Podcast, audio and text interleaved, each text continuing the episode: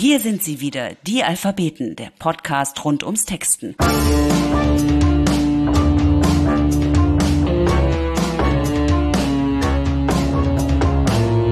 Heute zu Gast Alena Schröder. Mit ihrem Debütroman Junge Frau am Fenster stehend, Abendlicht, blaues Kleid hat sie eine Familiengeschichte geschrieben, die von den Biografien ihrer Groß- und Urgroßmutter inspiriert ist. Hier wirft die Autorin einen Blick in die dunkle deutsche Vergangenheit und spinnt die Geschichte von dort bis in die Gegenwart fort. Trotz der schweren Thematik ist es ihr gelungen, einen unterhaltsamen, spannenden und niemals banalisierenden Roman zu schreiben, der nicht nur den Alphabeten große Freude bereitet hat. Völlig zu Recht steht ihr Buch seit Wochen in den Top Ten der Bestsellerlisten. Herzlich willkommen. Wir nehmen heute hier eine kleine Folge unseres Podcasts auf, der auch pandemiebedingt ein Jahr pausiert hat. Und vor genau einem Jahr hätten wir Alena Schröder zu Gast gehabt. Hallo Alena. Hallo Alena. Hallo. Hallo ihr alle. Schön, dass ihr alle da seid. Genau, und jetzt haben wir hier für die Zuhörer da draußen, die das jetzt als Podcast hören, erkläre ich das mal, haben wir die folgende Situation, dass wir uns heute zu einem virtuellen AutorInnen-Trinken in unserem schönen Atelier versammelt haben. Und Alena hätte vor genau einem Jahr in unserem, bei unserem AutorInnen-Trinken gelesen. Und Alena, wie ist es dir in diesem Jahr ergangen? Erzähl doch mal. Dein Buch wurde natürlich, was heißt natürlich, wurde auch in letzter Sekunde verschoben ja. Wie ging es dir damit im ersten Moment und wie geht es dir jetzt im Rückblick damit? Also im ersten Moment war es natürlich enttäuschend. Man baut ja so eine, so eine, so eine Anspannung auf und so eine, und macht sich schon so, pumpt sich schon so auf mit jetzt, jetzt geht's los. Und ähm, dann äh, passiert's halt nicht. Also es war natürlich doof, aber da war ich ja jetzt auch wirklich nicht die Einzige, der das so gegangen ist. Aber auf der anderen Seite hatte ich so das ganze Jahr was, worauf ich mich freuen konnte. Und das Jahr war lang und zäh. Und ähm, als es dann jetzt im Januar erschienen ist, war ich doch irgendwie sehr froh, dass das Baby jetzt in die Welt darf. Es war echt wie so eine nicht enden wollende Schwangerschaft. Und es war jetzt nicht unbedingt allzu schlecht für das Buch dass es schon so lange bekannt war, dass es kommen wird, oder? Wie, wie schätzt du das ein? Das kann ich ehrlich gesagt nicht keine Ahnung, ob das einen Unterschied macht. Kann auch sein, dass die Leute es echt nicht mehr hören konnten und sich dachten, das hat die sich bestimmt nur ausgedacht, dass sie jetzt, dass da jetzt ein Buch erscheint. Nee, erst dachte ich, na, das ist ja super und dann war ich wieder so ein bisschen, oh Gott, jetzt haben wir das um ein ganzes Jahr geschoben und sind pandemietechnisch wirklich kein Stück weiter. Wir hatten natürlich gedacht, wir schieben das jetzt um ein Jahr und dann ist das alles vorbei und dann ähm, können wir eine Premierenfeier machen und dann sind die Buchläden offen und jetzt ist es wirklich in der Woche erschienen, in der alle Buchläden wieder zugemacht haben. Aber ich will mich überhaupt nicht beklagen, weil ähm, es ja trotzdem gut geklappt hat insofern. Und ich bin ja wirklich echt nicht die Einzige, der es so gegangen ist. Und ähm, es ist trotzdem super für mich gelaufen. Also keine Klagen an der Stelle. Nein, es gab ja ein Happy End. Platz zwei war bisher das höchste.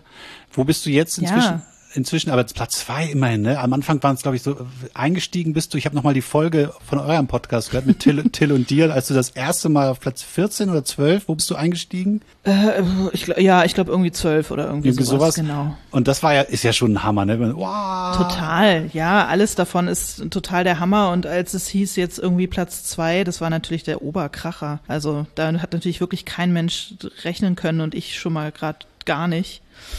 Und ähm, nur der Grossmann war vor mir mit seinem Oktopus. Ja, aber der hatte auch ein bisschen, der hatte ein bisschen mehr Medienbudget als du im Rücken, glaube ich, ne? Vielleicht ist auch einfach ein super Buch, kann ja auch sein. Ich habe es nicht gelesen, aber ja, ich glaube, er hat auch ein bisschen. Es haben ja genug Leute mitgeschrieben. Genau, ich konnte mir seine Ghostwriter leider nicht leisten, aber es ähm, ist auch wurscht. Platz zwei ist der Oberhammer, da habe ich nie mit gerechnet. Ich bin total happy darüber. Und aktuell steht's auf äh, Platz vier. Also ich habe äh, Christian Kracht und auch Herrn Rossmann wieder hinter mir gelassen.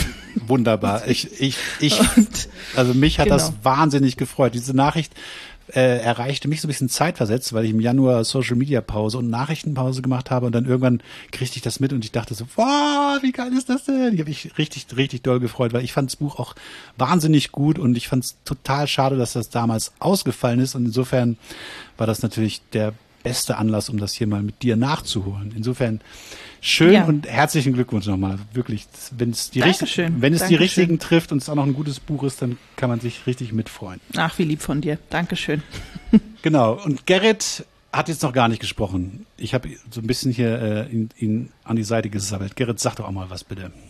Ja, das kenne ich ja schon, das macht dann nichts. Nein, ich fand das Buch äh, auch sensationell. Und äh, ist es denn richtig, du hast wirklich noch, noch keine, in Anführungsstrichen, richtige Lesung gemacht? Ähm, äh, doch, ich habe letzte Woche habe ich tatsächlich auch eine äh, Zoom-Lesung gemacht für die Berliner Volkshochschulen. Das war auch sehr schön. Ich hoffe, dass das dann so im Herbst vielleicht klappt mit richtigen Lesungen irgendwie draußen oder keine Ahnung. Wir drücken die Daumen. Aber es ist tatsächlich, also man freut sich schon, also ich freue mich total, aber es ist natürlich auch ein bisschen so eine einsame Freude und äh, ich habe mich sehr viel äh, alleine oder nur in Anwesenheit und ähm, zusammen mit meinem Mann betrunken in dieser Zeit, weil normalerweise hätte ich natürlich eine Party geschmissen und so. Das hat dann auch nicht stattgefunden. Aber egal. Dann lass uns doch auch mal gleich einsteigen in, in, in die Thematik der autobiografischen Bezüge. Da haben wir ja auch im Vorfeld drüber gesprochen und da habt ihr im, im Podcast auch oft drüber geredet. Diese wirklich eigentlich äh, sensationelle Geschichte, dass es bei dir in der Familie jemanden gab, der eines Tages einen Brief bekam, er hätte geerbt. Das ist ja wie aus so einem Drei-Fragezeichen-Hörspiel, ne?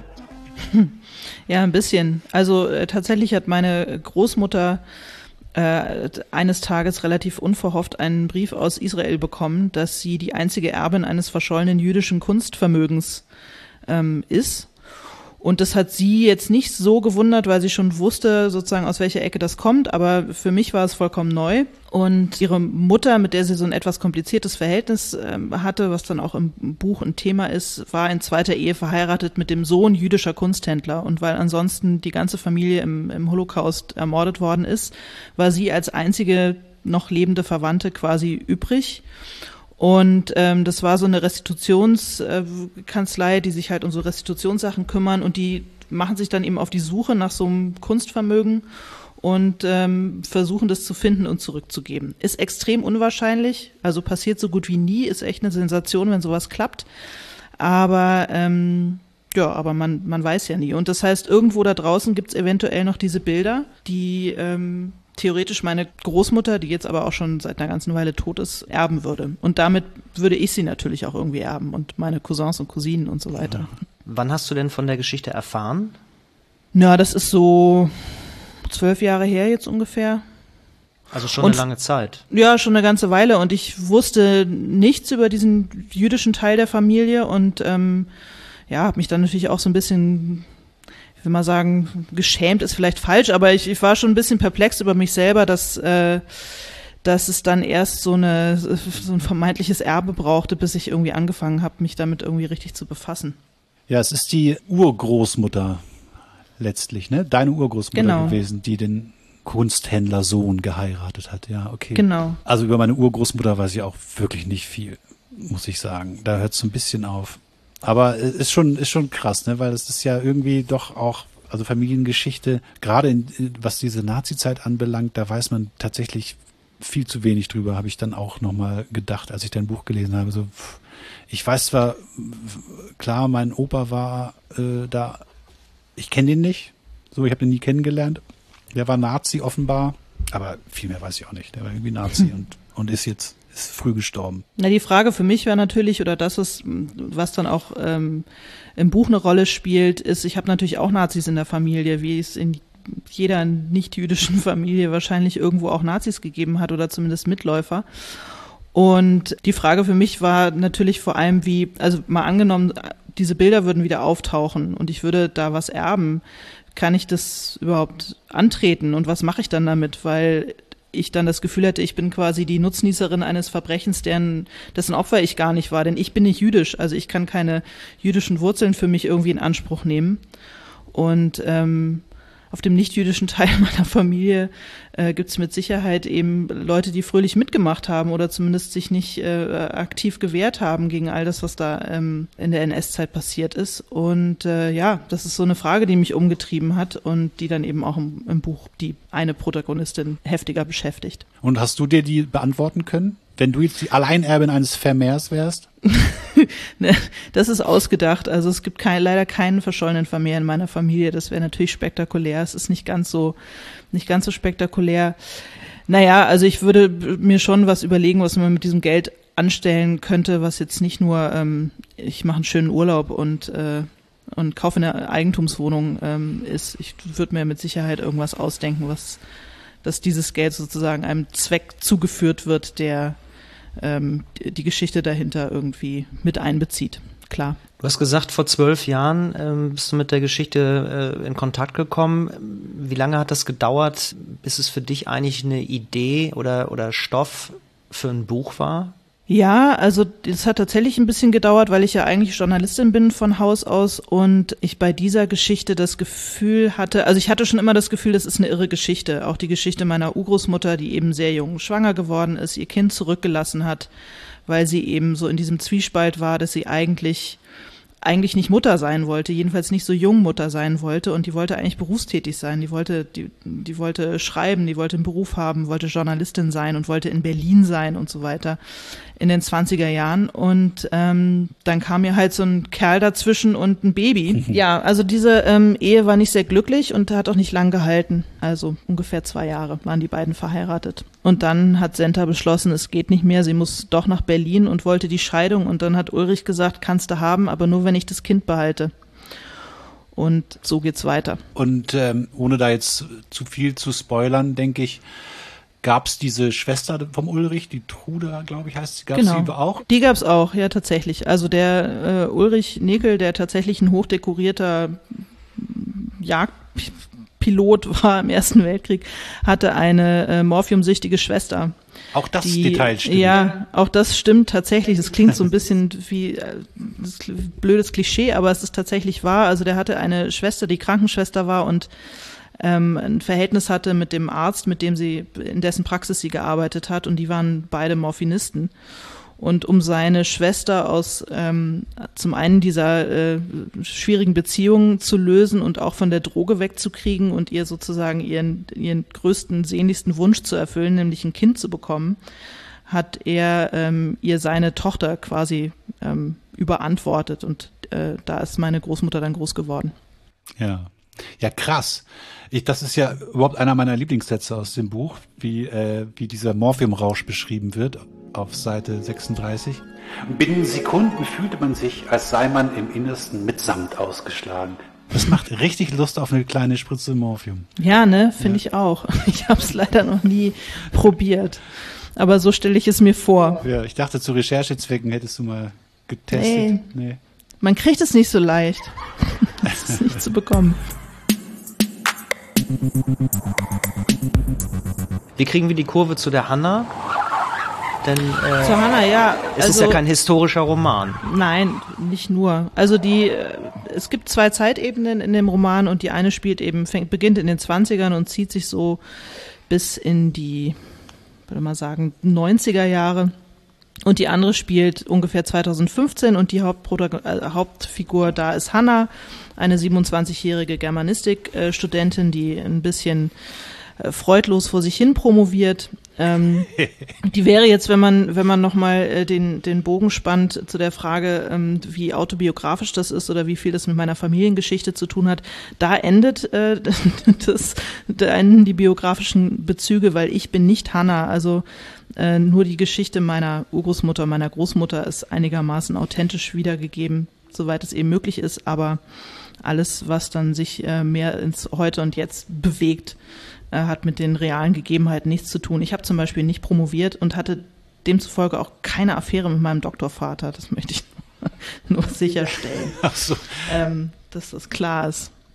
Genau, und Hanna eben, ähm, Hanna äh, kommt eben an diesen Brief von der jüdischen Anwaltskanzlei und ähm, begibt sich eben auf die auf die Suche nach den, nach den Frauen in ihrer Familie, die eben vor ihr gelebt haben, weil sie eigentlich über ihre Familie überhaupt gar nichts weiß. Und äh, im Grunde ist das Buch, handelt es sehr viel von komplizierten Mütter- und Töchterbeziehungen und übers Erben eben im materiellen Sinne, aber eben auch so im übertragenen Sinne. Also welche Verletzungen und, und äh, ja, Traumata erben wir von, von unseren Müttern oder was sozusagen die, die der Zwiespalt von Mutterschaft und sich ähm, beruflich verwirklichen können? Wie äh, beeinflusst das äh, die Beziehung zur eigenen Mutter, zu den eigenen Kindern und so weiter? Und wie mendelt sich das so durch die Generationen? Das ist eigentlich das, was für mich so ein bisschen der rote Faden ist in dem Buch. Mhm. Wir können ja mal zwischendurch einfach mal ähm, in die Runde fragen, ob irgendjemand jetzt schon eine Frage hat oder irgendwas wissen möchte, jetzt speziell zu diesem ersten Text, den wir vielleicht gehört haben, bevor wir in die Jetztzeit gehen. Sonst machen wir es am Ende. Ja, ja, ich hätte, hätte Anselm. Ja, ich finde das spannend, über Leute zu schreiben, die es wirklich gegeben hat. Also als du das Foto dann da hochgehalten hast, da habe ich mich gefragt, wie du dich gefühlt hast, wenn du dann diesen Menschen Gedanken in den Kopf legst. So, ähm, mhm. über ihre Beziehung, über ihre Ehe, über die Schwangerschaft. Ähm, du das Gefühl hattest, dass du das vielleicht nicht darfst und wie du dieses Gefühl, ja, oder diesen Gedanken überwunden hast. Also ähm, ja, also das war tatsächlich was, wo ich, wo ich Skrupel hatte. Und was ich selber schwierig fand, es wurde sozusagen, je länger diese Menschen schon ähm, tot waren, umso einfacher wird's natürlich irgendwie, so gefühlt. Ähm, die einzigen, wo ich wo ich das Gefühl hatte, ich muss darüber hinaus noch was tun, waren die, ähm, die jüdischen Schwiegereltern meiner Urgroßmutter, die Kunsthändler, die eben im Holocaust umgebracht worden sind und die eben auch Figuren in meinem Buch sind. Und da hatte ich das Gefühl, ich muss noch irgendwie, ich habe mich bemüht, dass Stolpersteine für die verlegt werden, weil ich das Gefühl hatte, die, das darf nicht sein, dass die nur als Romanfiguren irgendwie existieren und ich mir so ihre Geschichte angeeignet habe aber äh, und damit Geld verdienen am Ende genau, aber an die an die tatsächlichen äh, Menschen irgendwie nirgendwo ein, ein Zeugnis existiert und nichts erinnert. Und ähm, genau, das war so meine meine Form der Abbitte, wenn man so will, dass ich ähm, dass ich das gemacht habe. Aber ja, tatsächlich ist es ähm, hat sich manchmal komisch angefühlt, aber ich hoffe, dass ich dass ich fair und liebevoll mit all meinen Figuren umgegangen bin. Und es bleiben ja fiktive Figuren, also die sind inspiriert von real existierenden Figuren teilweise, aber ähm, es bleibt natürlich trotzdem ein Roman und Fiktion. Aber um das nochmal jetzt äh, klar zu machen, weil es mir gar nicht so klar war, also die geschichtlichen Figuren in der in, in diesem Teil, das sind auch tatsächlich die Namen. Also es, äh, du hast, hast dich ja nicht nur von den von den der Konstellation deiner Vorfahren inspirieren lassen, sondern auch die Namen benutzt. Teilweise. Okay. Also äh, Senta hieß wirklich Senta und Ulrich hieß wirklich Ulrich und Trude hieß wirklich Trude, aber Evelyn, die Tochter von Senta und Ulrich, meine Großmutter, die hieß anders. Ah, ja. Also je näher das sozusagen okay. an mich ranrückt, desto verfremdeter ist es. Mhm. Und mit wem hast du die Gespräche geführt? Also ähm, diese Sozialrecherche, wie, wie bist du da an Informationen gekommen? Ähm, was meinst du mit Sozialrecherche? Naja, du musst ja irgendwas über die Menschen erfahren haben. Ja. Und ähm, mit wem hast du gesprochen? Äh, vor allem mit meiner Mutter. Vor allem mit meiner Mutter, die eben meine, meine Urgroßmutter auch noch sehr gut kannte und die am ehesten so aus meiner Familie so die ganzen Familienanekdoten irgendwie äh, gesammelt und bewahrt hat, wenn man so will. Und ähm, es gab zu dem Kunstrestitutionsaspekt äh, gab es tatsächlich Akten und eidesstattliche Versicherungen, die ich einsehen konnte. Und meine Großmutter hat, bevor sie gestorben ist, so eher so für die Enkel, hat sie so ihr Leben aufgeschrieben. Also hat so, so eine kleine Autobiografie geschrieben, also von der es dann irgendwie drei Kopien gab. Und ähm, das habe ich gelesen und da steht natürlich auch noch mal eine Menge drin. Ah, okay. Und wie fand deine Mutter die Idee, dann ein Buch draus zu machen? Die fand es gut. Also die ähm, hat es ja auch gelesen, hat es auch vorab gelesen und ähm, ist da, glaube ich, sehr zufrieden mit. Aber die Großmutter hat es nicht mehr mitbekommen. Nein, die Großmutter hat es nicht mehr erlebt. Ich glaube auch, es hätte ihr nicht so gut gefallen. Also ich glaube, ich hätte es auch nicht machen können, wenn sie noch leben würde. Ja, wie sie da in, ihrem, in ihrer Seniorenresidenz die Enkeltochter durch die Gegend schickt, ist ja auch nicht wirklich herzerwärmend. Ach naja, ich mag, ich mag sie als Figur total gern und ich finde, sie kommt meiner tatsächlichen Großmutter auch relativ nah. Also. Mhm. Aber ja, es hätte ihr möglicherweise nicht gefallen, das so über sich zu lesen, das stimmt schon. Das kann ich mir vorstellen. Ja, vielleicht eine Frage noch dazu, weil du sagtest, es kommt ihr vielleicht schon auch relativ nah. Also Mhm. Diese Geschichte, wie sie tatsächlich im Krieg auch schon im Lazarett arbeitet und sich mhm. für Medizin interessiert, das Medizinstudium angeht. Ich erinnere mich an diese eine Szene, wo äh, die Evelyn mit der Hanna äh, den Spatz seziert. Also im mhm. Prinzip so einen chirurgischen Eingriff am Vogel macht. Was natürlich für mhm. die Mutter von Hannah, jetzt wird's kompliziert, äh, die fällt aus allen Wolken. Aber äh, tatsächlich, wie du dieses medizinische Interesse von früh auf bei der Evelyn aufbaust, finde ich wirklich auch sehr gelungen. Und insofern finde ich es umso interessanter, wenn du sagst, es kommt der Figur schon sehr nahe. Ähm, ja, doch, tatsächlich. Also meine Großmutter war da auch sehr, ähm, sehr zielstrebig und das war einfach ihre totale Leidenschaft. Also es war ihre richtig eine Berufung. Beneide ich ja Leute immer drum, wenn sie so eine richtige Berufung haben. Die sie so voll früh auch schon verspüren und dann dem so genau, nachgehen. Ja, ja. Habe ich auch nie verstanden, wo das herkommt.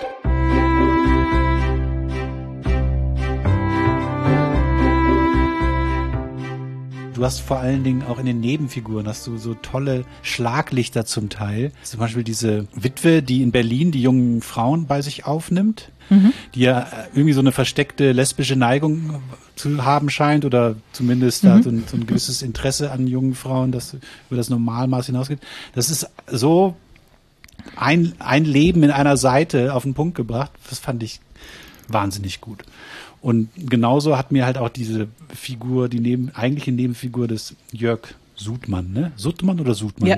Wie sagst du seinen Namen? Ich sag Sudmann, aber das darf jeder so sagen, wie er möchte. Sudmann. Ja, die hat's mir besonders angetan, weil da ja, ja. Ähm, ist natürlich für mich als Mann auch einfacher, sich wahrscheinlich in eine, in eine männliche Figur hineinzuversetzen. Ähm, in, sein, in seiner ganzen Ambivalenz hat der mir so gut gefallen, ne? weil man mhm. kennt ja, man kennt ja diese, das sind meistens Männer, diese Typen, die irgendwie so ein fast in, in den Fetisch hineinragendes Interesse am Dritten Reich haben und sich da so wahnsinnig gut auskennen, aber keine Nazis sind und das auch, mhm. auch wirklich nicht sind, aber trotzdem dieses, dieses Interesse bis in, in Dienstgrade und, und Militärfahrzeuge zum, zum Teil so nerdig ist, dass man sich schon fragt, was ist da denn eigentlich los? ja, genau. Ja, ich habe Geschichte studiert hier in Berlin und ähm, da gab es einige von dieser Sorte und die ähm, sind da alle so ein bisschen eingeflossen in diese Figur tatsächlich. Ja. Ah, okay, das habe ich mich nämlich gefragt, weil die ist wirklich so so lebendig und, und ich sehe die so vor mir mit ihren kleinen ekligen Zähnen oder wie du das auf den Punkt gebracht hast. Der hatte kleine. Ist so eine Äußerlichkeit, Sebastian. Ja, ne? aber trotzdem sieht man ihn. Es, es ist ja, es ist ja, äh, es passt natürlich alles auch sehr gut zusammen bei dem, bei der, bei der Figur. Also ich habe ich hab die Passage hier gerade mal gerade mal vor mir. Ich kann das ja mal kurz, bevor ich mir ein zurechtstammle, einmal diese drei Sätze lesen. Das bringt es für mich auch nochmal so auf den Punkt bei Jörg. Er hatte im Zuge seiner Doktorarbeit in der er sich mit Reparationszahlungen und Wiedergutmachungsinitiativen beschäftigt hatte, seine Familiengeschichte erforscht und war fast ein wenig enttäuscht, keine beinharten Nazis gefunden zu haben. Das finde ich, das ist aber auch, es ist halt auch ein bisschen lustig, auf eine ganz skurrile Art, finde ich, dass er, dass dieser Typ so enttäuscht ist, oh Mann, keine richtigen Nazis bei mir und ich habe ich, ich will doch ich will doch richtig was gut machen, aber ich darf nicht, weil ich weil ich keine richtigen Nazis hatte. Mist. Ne, das ist so eigentlich so sick ja auch auf eine Art, oder? Ja, es ist total sick, aber ich glaube letztlich ist es natürlich was, was dann auch diese äh, diese Faszination rechtfertigen würde, mhm. die es auslöst, wenn man sagen kann, ja, mein Großvater war KZ-Kommandant, deswegen muss ich mich so viel damit beschäftigen, weil ich muss das alles aufarbeiten und so weiter.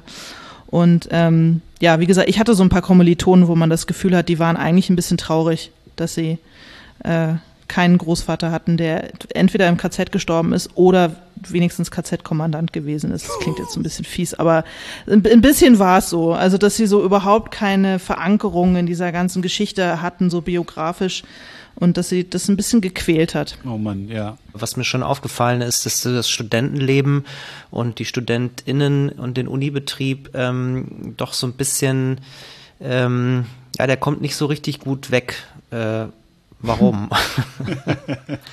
warum? Ähm, ja, warum? Also ich habe auch studiert und ich fand das eigentlich, ich fand das nicht so schlecht eigentlich. Ich habe nicht so wahnsinnig gerne studiert. Ich war auch eine total äh, faule Studentin. Und ich hatte das Gefühl, dass dieser ganze Unibetrieb erstens wahnsinnig hierarchisch ist und dass es halt so ein paar gottgleiche äh, Gestalten gibt, um die man sich zu scharen hat und in der Nähe man zu kommen hat und ähm, dass alle, die sozusagen in diesem Betrieb dann versuchen, weiter irgendwie ihr, ihr Glück zu suchen, äh, letztlich davon abhängig sind, ob sie irgendwen finden, der sie, der sie, der sie fördert und, und äh, der sie in ihren Dunstkreis lässt und so weiter.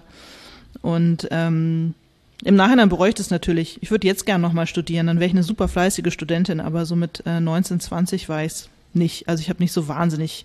Ich habe natürlich an die ganzen Partys und meinen ganzen Lifestyle habe ich super Erinnerungen, aber an die Uni an sich habe ich nicht so viele gute Erinnerungen. Aber kannst du nochmal studieren, spricht ja nichts gegen. Ah, wer weiß. Ich werde so eine richtig nervige Senior-Gasthörerin, ähm, ja. Die sind besonders beliebt. Hast du denn Reaktionen aus der Ecke gekriegt? Mm, auf, auf das nee. Buch? nee, nee, ich, ich nee, mm, nee, habe ich tatsächlich nicht, nicht bekommen. Was so das eine oder das andere bedeuten könnte. Müssen, müssen wir eine Hörsaal-Tour machen. Oder ich müsste, ich müsste sehr konkret nachfragen, aber das traue ich mich nicht. Ja. Dann eine zweite Kleinigkeit ähm, bei der Marietta, die sich Ja. um die Bilder kümmert. Ähm, da gibt's immer diese dänischen Butterkekse, ne? Ja. Ich hätte so, erzähl mal deine Geschichte dazu, wo kommt das her, wenn ich mal fragen darf?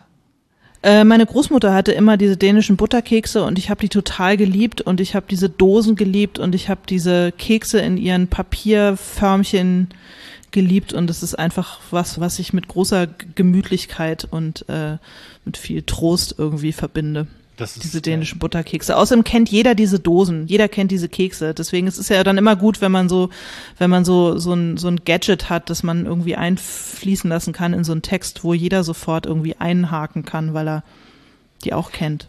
Lustigerweise sehen die ja heute ganz anders aus, ne? Äh, ist mir letztens aber auch erst aufgefallen, Echt? nachdem ich dein Buch gelesen habe. Sind die nicht mehr so weinrot? Nee, die sehen nämlich jetzt ganz stylisch, so eher so Ikea-mäßig aus. Aber Quatsch. damals waren die natürlich blau und rot. Und bei meinen Großeltern war das so, ich glaube, die haben nur einmal diese dänischen Kekse gekauft und dann die Dosen für ihre eigenen Kekse benutzt. ja, so für die Adventskekse und Weihnachtskekse. Und ich erinnere mich an die rote Dose mit der Meerjungfrau drauf. Das ist Ja, äh, ja, die, die, Dose, äh, sagt- da die erinnere ich mich so was. dermaßen. Die sagt mir auch was. Ich auf jeden kannte Fall. nur so immer Weinrote, eine weinrote Dose und dann aber äh, immer so so ne dieses wie heißen denn diese Papiere, die so gefältelt sind wie so ein Faltenrock und dann sind da so drei zwei oder drei gestapelt immer drin, ne? Faltenrockpapiere heißen die, glaube ich. die Faltenrockpapiere, ja herrlich. Hab ich auch Und dann unten drunter noch eine zweite Lage. ja, das ist ja dann überhaupt das, Beste. Das ist das ja großartig. Das stimmt.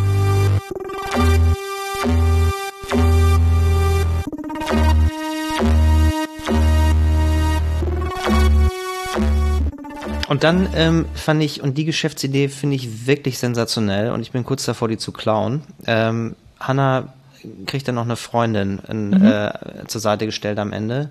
Da verrate ich auch nicht zu viel. Und die haben, ähm, ich weiß nicht, ob zusammen die Idee haben oder ob das Rubis Idee ist, äh, das Oldie-Quiz, ne?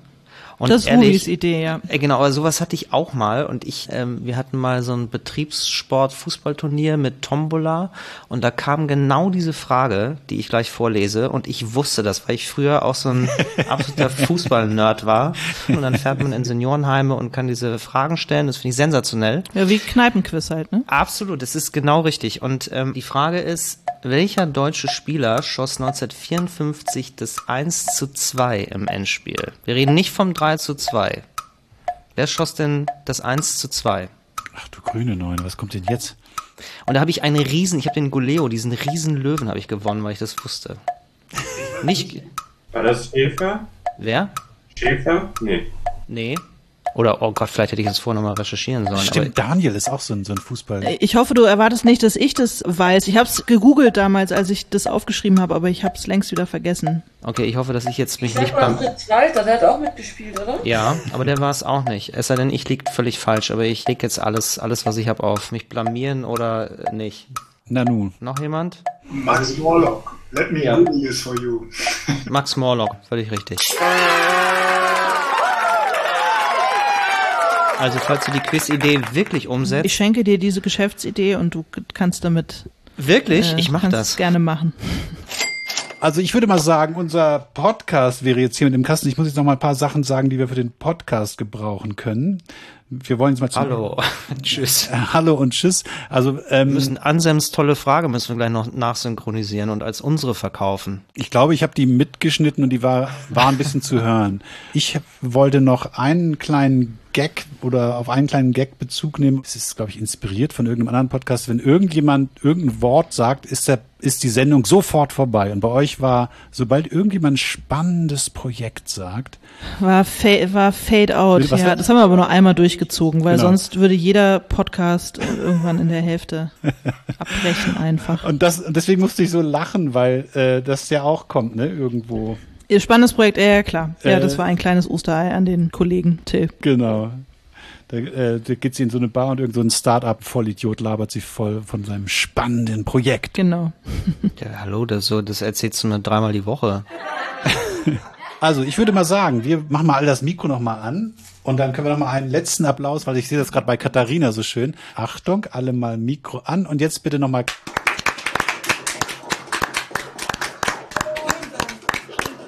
hat mich total gefreut und ich freue mich sehr, dass ihr mich eingeladen habt, auch ein Jahr später noch. Vielen, vielen Dank, dass du da warst und vielen Dank an alle fürs Zuhören. Ja, vielen Dank, Alena, und vielen Dank, liebe ZuhörerInnen. Im zweiten Teil gibt es jetzt zwei kleine Lesepassagen aus dem Roman von Alena Schröder. Der wird nicht lange online bleiben, also schnell rüber zum zweiten Teil.